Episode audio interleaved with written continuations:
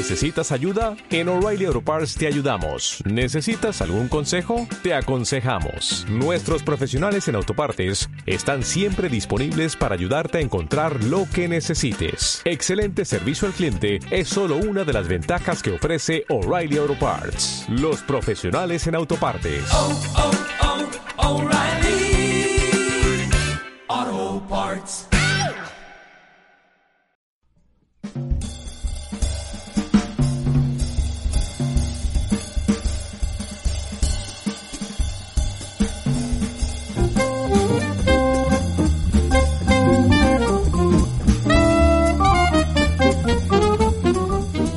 Según la RAE, vender humo implica tratar de convencer con palabras o argumentos carentes de sentido.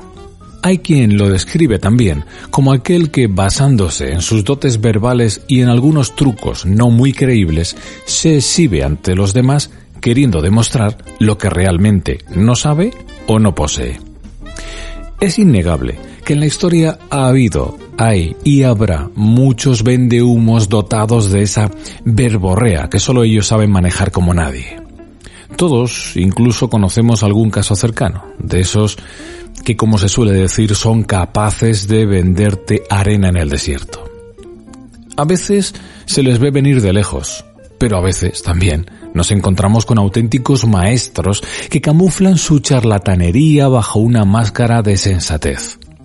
Hay algunos, no nos podemos engañar, que pasan como personas razonables y que nos la cuelan por la escuadra. Maestros en generar confianza, auténticos magos de la palabrería barata. No creo que podamos encontrar un método infalible para detectar vendehumos, pero sí podemos estar un poquito alerta con quien muestra ciertos aires de embaucador. Hoy, en por qué no decirlo, hablamos de los que se creen más listos, los más listos y listas de la clase. Bienvenidos.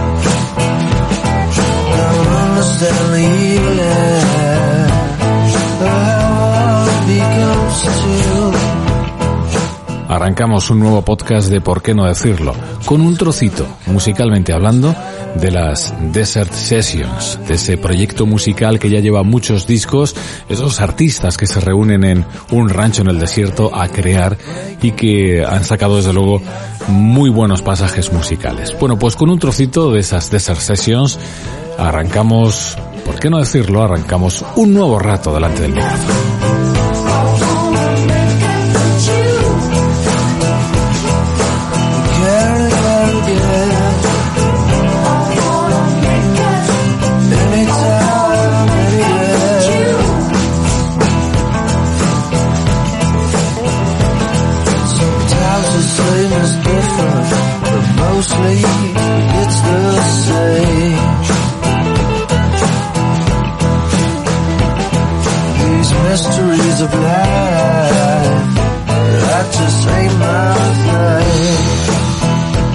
En este nuevo rato de podcast vamos a hablar principalmente de los vendehumos que tienen un fin económico. Los que buscan su ganancia a base de manipular mentes y ofrecer grandes productos o servicios. En la mayoría de los casos, al final caerás en la cuenta de que has perdido dinero o valioso tiempo con estos elementos de por medio. Normalmente, estos tipos siempre buscarán ofrecerte algo que necesitas o que realmente te resulta atractivo.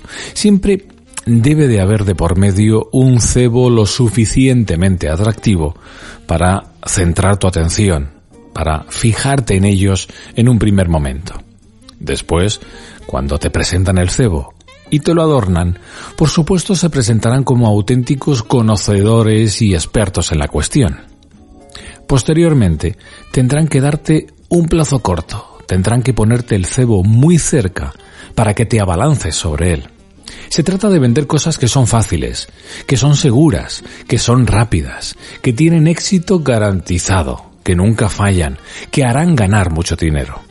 Lógicamente, si todo esto se presenta muy lejano o inalcanzable, no vamos a caer en las redes del vendehumos.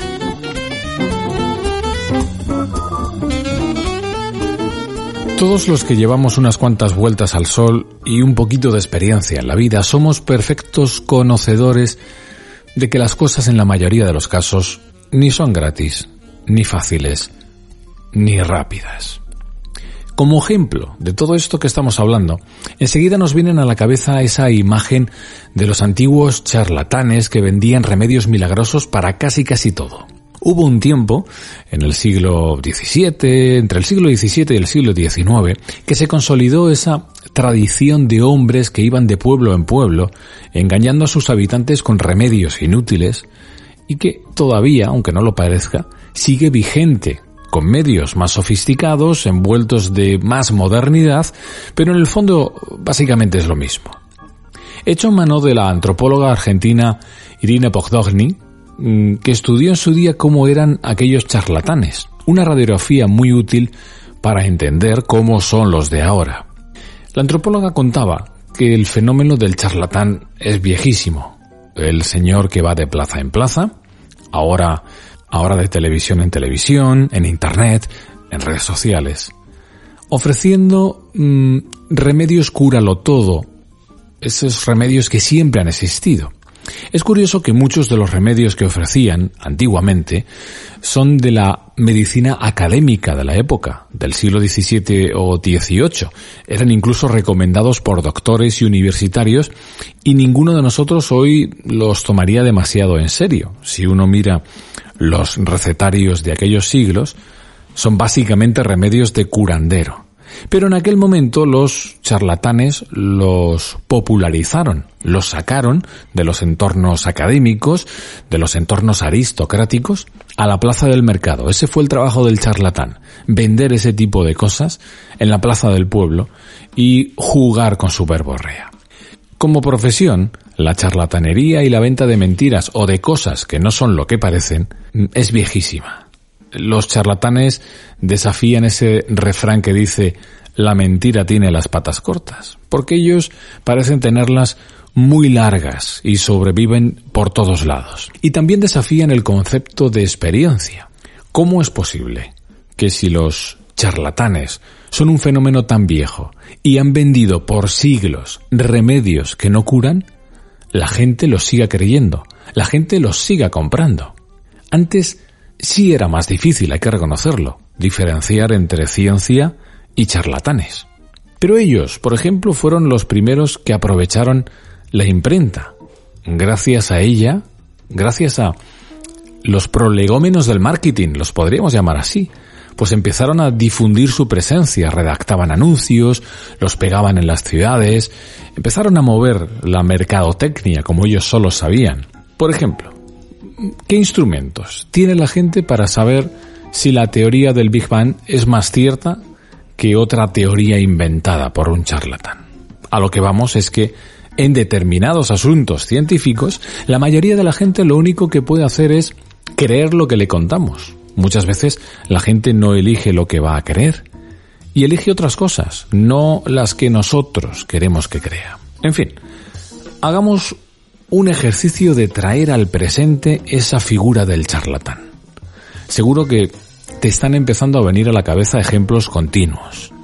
Esos gurús que te ofrecen inversiones que nunca fallan en criptomonedas. Esos reyes del marketing que te dan reglas infalibles para vender online lo que quieras y en la cantidad que quieras. Esos dudosos servicios en Internet de muchos falsos profesionales que se los lleva al aire. Pero incluso, sin salirnos de la comparativa con los charlatanes del antiguo oeste, seguimos encontrando ofertas que nos venden, crece pelos, quita grasas, elimina arrugas, remedios antiedad, fórmulas vigorizantes para el sexo, etcétera, etcétera, etcétera como si no hubieran pasado los siglos, como si no hubieran pasado los años. Nos siguen vendiendo motos a diario. Sigamos con ejemplos actuales. Estás viendo un vídeo de un concierto, un tutorial interesante, estás siguiendo a gente que merece la pena en YouTube y de repente salta uno de esos anuncios. Da igual donde estés. En tu pantalla aparece alguien que te dice que se está haciendo millonario con un negocio online que no deja de crecer y es más, te va a enseñar su secreto en un curso que te cambiará la vida. Experto en tráfico online, genio del trading, dueño de una agencia de marketing digital, exitoso nómada digital, apostador profesional o maestro del comercio a distancia. Todos, todos forman parte de un nuevo gremio cada vez más nutrido de supuestos gurús de los negocios online que están inundando Internet con sus formaciones y enseñanzas. Me encantó un sketch de la gente de Pantomima Full, grandes genios, que precisamente parodiando a este tipo de elementos ponían un subtítulo que decía, para enseñarte a ganar dinero, ¿qué necesito? Pues tu dinero.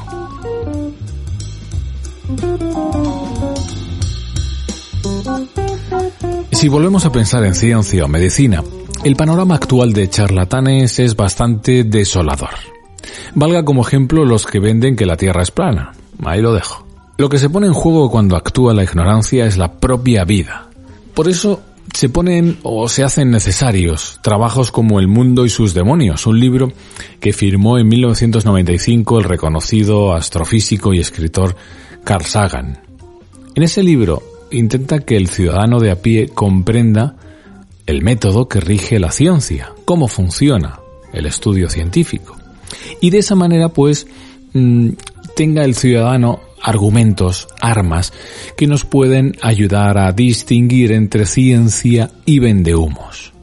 Hablaba en ese libro de lo que denominó kit del escéptico, un kit que estaba formado por instrumentos para defenderse de charlatanes y demás embaucadores. No voy a entrar de lleno a desglosar todo lo que Carl Sagan contaba en aquel libro, pero simplemente doy dos o tres pinceladitas muy rápidas. Por ejemplo, hablaba, de eh, la necesidad de confirmar la realidad. Los hechos necesitan ser confirmados por fuentes independientes siempre que sea posible. Me gusta, me encantaba también esa reflexión que hacía para no confundir experto y autoridad. En la ciencia no hay autoridades, como máximo hay expertos. Las autoridades no son infalibles, han podido cometer errores en el pasado. Y en el presente se pone de manifiesto prácticamente cada día.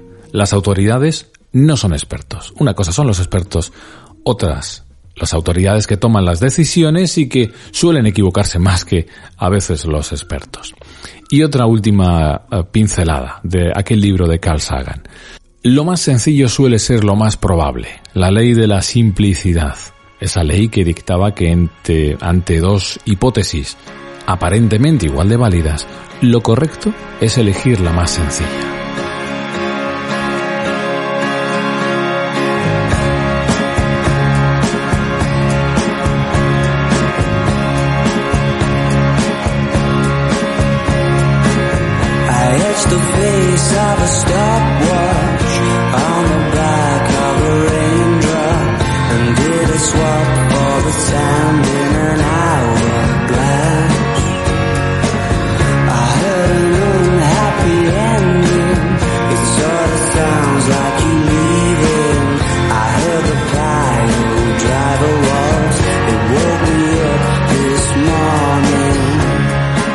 Canción en solitario del vocalista e indiscutible frontman de los Arctic Monkeys, del año 2011, de un álbum o EP, como quieras llamarlo, porque solo, solo fueron seis temas, un álbum llamado Submarine, y que se convirtió en una mini banda sonora firmada por Alex Turner.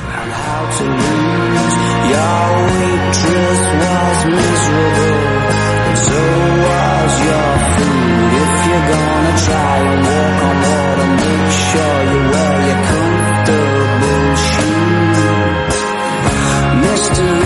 Flashing amber, green when you answer, but the red on the rest of the questionnaire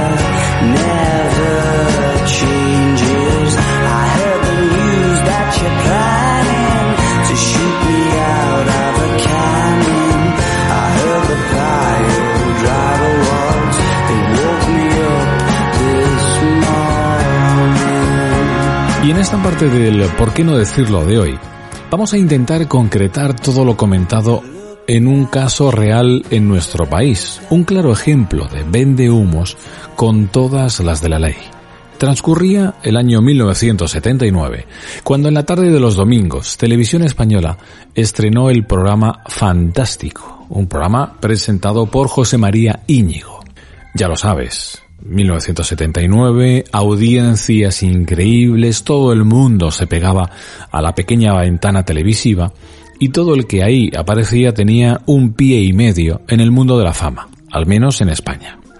Uno de los espacios, una de las secciones, podríamos decir, de aquel programa de Íñigo estaba dedicado a la medicina, pero no a la medicina convencional. El título lo decía todo. Eh, la sección se llamaba Medicina Fantástica. Y esa sección la comandaba un doctor llamado Manuel Rosado, quien en pocas semanas se hizo tan popular como controvertido. Hacía gala, exhibía unos sorprendentes consejos de salud. Al tío, desde luego, se le podría tachar de todo menos de no ser original. Era una especie de revolucionario de la medicina.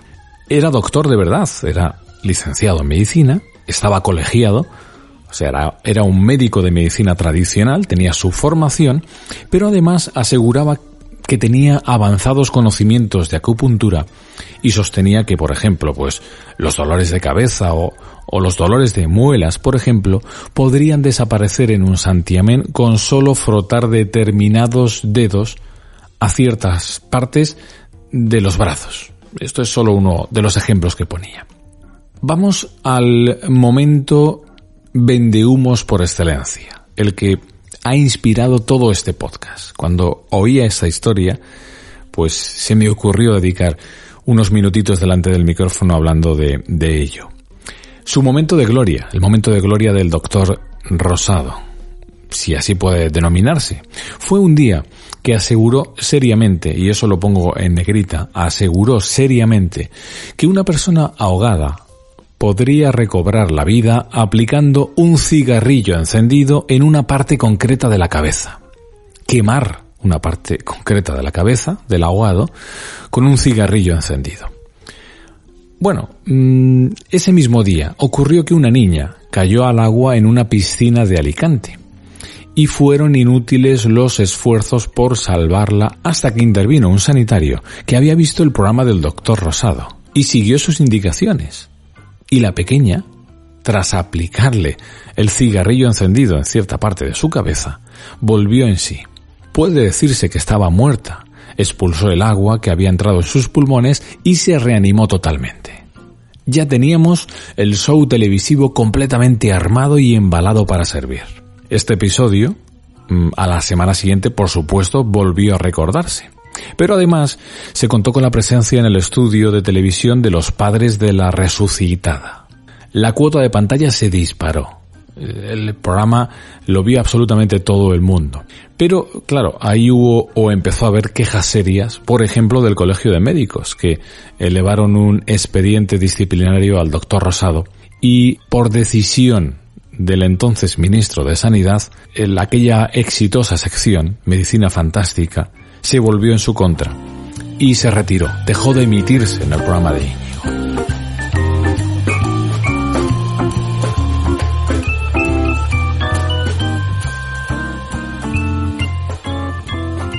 Sin embargo, el doctor Rosado mantuvo que él tenía experiencia en casos parecidos cuando trabajaba en el servicio de socorro de la Cruz Roja. Él aseguraba que de 10 ahogados lograban salvar la vida a dos. Esto mientras que trabajaba, insisto, para Cruz Roja. Pero mm, también decía que aplicando sus métodos, en vez de los métodos tradicionales de la Cruz Roja de socorro, los resultados eran al contrario. Se salvaban 8 de cada 10. Lo que está claro es que su espacio televisivo le dio fama nacional y decidió, cómo no, aprovecharse de ella. El charlatán ya tenía los argumentos suficientes para seguir viviendo del humo. Así que montó en Barcelona una clínica con un socio conocida como Definitiva Depilación Therapy. Una clínica que empezó a invertir mucho en publicidad, mucho en marketing, empezó a invertir en páginas en la prensa, en la radio, con el eslogan que el doctor Rosado, el propio doctor Rosado, acuñó. Decía algo así como, te garantiza mujer de por vida la eliminación definitiva del vello. Al reclamo de ese anuncio acudieron muchas eh, mujeres abonando distintas tarifas y al cabo de unas semanas pudieron comprobar no solo que su vello no decrecía, sino que eh, el pelo, la pilosidad, había aumentado considerablemente. Digamos que la medicina del doctor Rosado producía efectos totalmente contrarios a los que se publicitaban.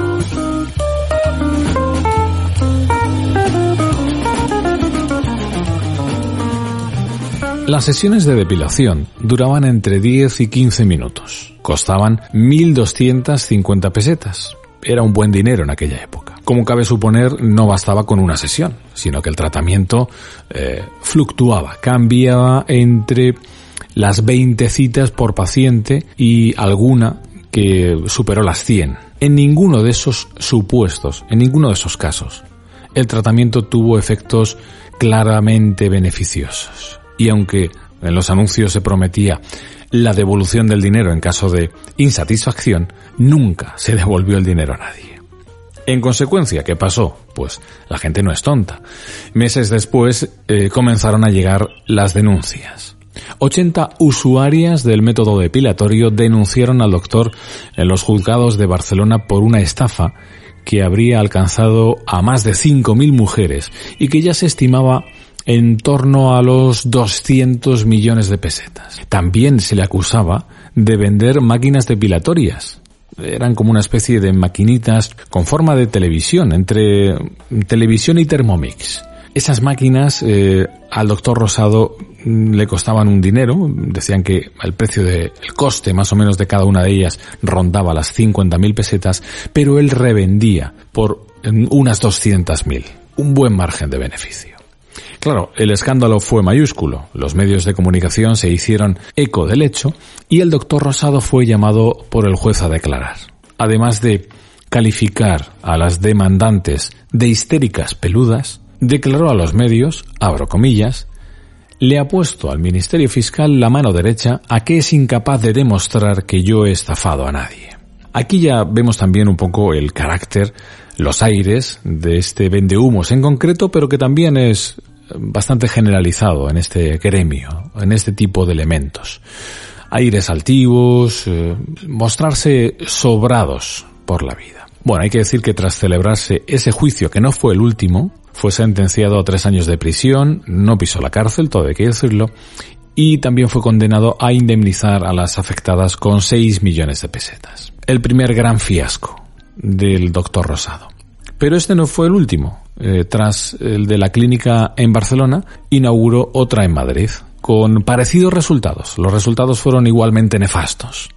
Pero esta vez la especialidad era el adelgazamiento. ¿Veis lo que comentábamos al principio de este podcast? Los charlatanes al final buscan ofrecer buenos cebos, cosas que la gente necesita, cosas por las que la gente asuma riesgos y gaste dinero sus prácticas de adelgazamiento también empezaron a generar problemas. El siguiente capítulo de la azarosa vida del doctor Rosado sigue manteniendo el ritmo. Eh, la clínica de adelgazamiento fue otro chasco, eh, el camino fue prácticamente el mismo, no se conseguían resultados, vinieron las denuncias y el cierre de la clínica. Entonces fue cuando el doctor Rosado se enteró de la muerte de un curandero muy popular que ejercía en una chabola eh, cerca de Móstoles, en Madrid. ¿Qué pensó? Dijo, bueno, vamos a darle una vueltecita a este tema y voy a reemplazarlo. Y así comenzó a ejercer un nuevo cometido. Se rodeó de toda la parafernalia que os podáis imaginar, rodeado de grandes velas, imágenes de santos, eh, estampitas, eh, rosarios, y poquito a poquito la fama del nuevo curandero rosado creció como la espuma por los alrededores. Se montó su propio y particular altar de medicina espiritual, bueno, no sabemos muy bien cómo calificar aquello. Este tipo de elementos, los vendehumos, son de todo menos tontos. Y aquí empezó a actuar de manera mm, inteligente, podríamos decirlo. Y es que es curioso que bajo el manto de sanador espiritual, curandero, lo que realmente empezó a poner en práctica fueron sus conocimientos en medicina general. Recordamos que era un médico real, que estaba licenciado, que estuvo colegiado y que tenía su formación académica como médico. ¿Qué hacía entonces? Pues acompañaba sus diagnósticos espirituales con la entrega de unos fármacos a cuyos frascos previamente había quitado sus etiquetas, dando a entender que eran eh, ungüentos, eh, pócimas de su propia medicina milagrosa. Y acompañaba esa entrega con eh, la petición a la gente de que hiciera distintos rezos o ritos espirituales. Todo muy adornado, para acabar, seguramente, dando a muchos de ellos aspirinas o paracetamol. Y así continuó durante años. Dicen que sacando bastante dinero a los pobres infelices que se ponían en manos del doctor Rosado. Y volvió a la televisión.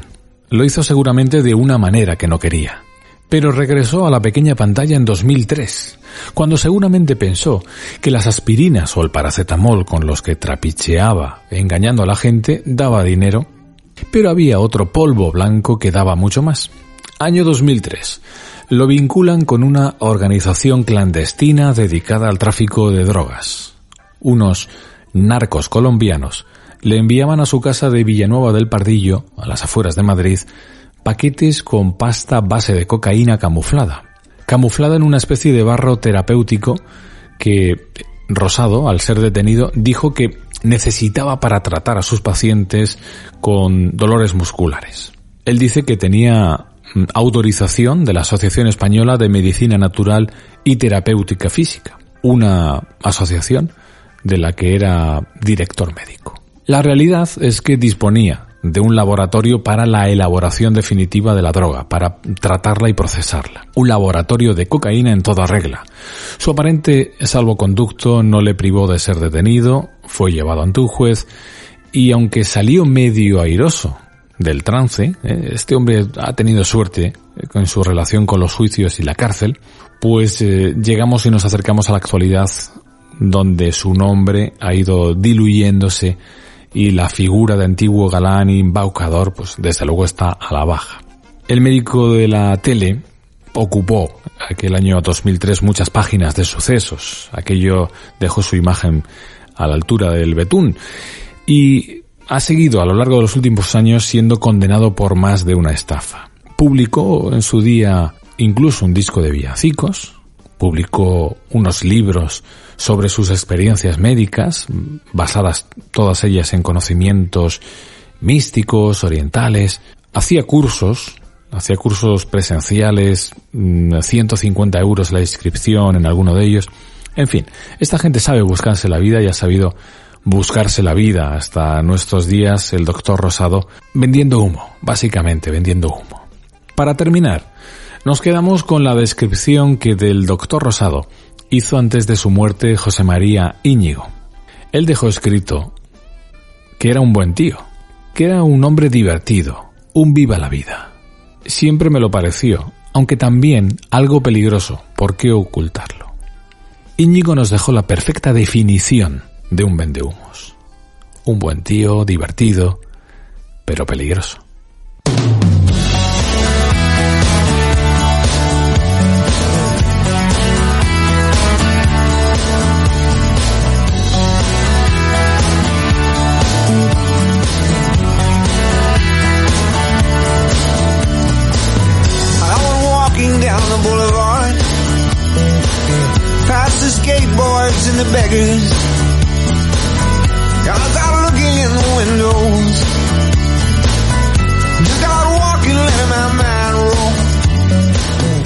Nos vamos echando mano de unos clásicos del álbum Anthology Through the Years, fecha de lanzamiento año 2000, este tema llamado Waiting for Tonight de Tom Petty y sus rompecorazones, Tom Petty and the Heartbreakers, nos sirven para poner un punto y final a este ratito delante del micrófono, a esta nueva edición del podcast, ¿por qué no decirlo? Como siempre, los saludos de Javi Sánchez, encantado de acompañaros. Hasta la próxima.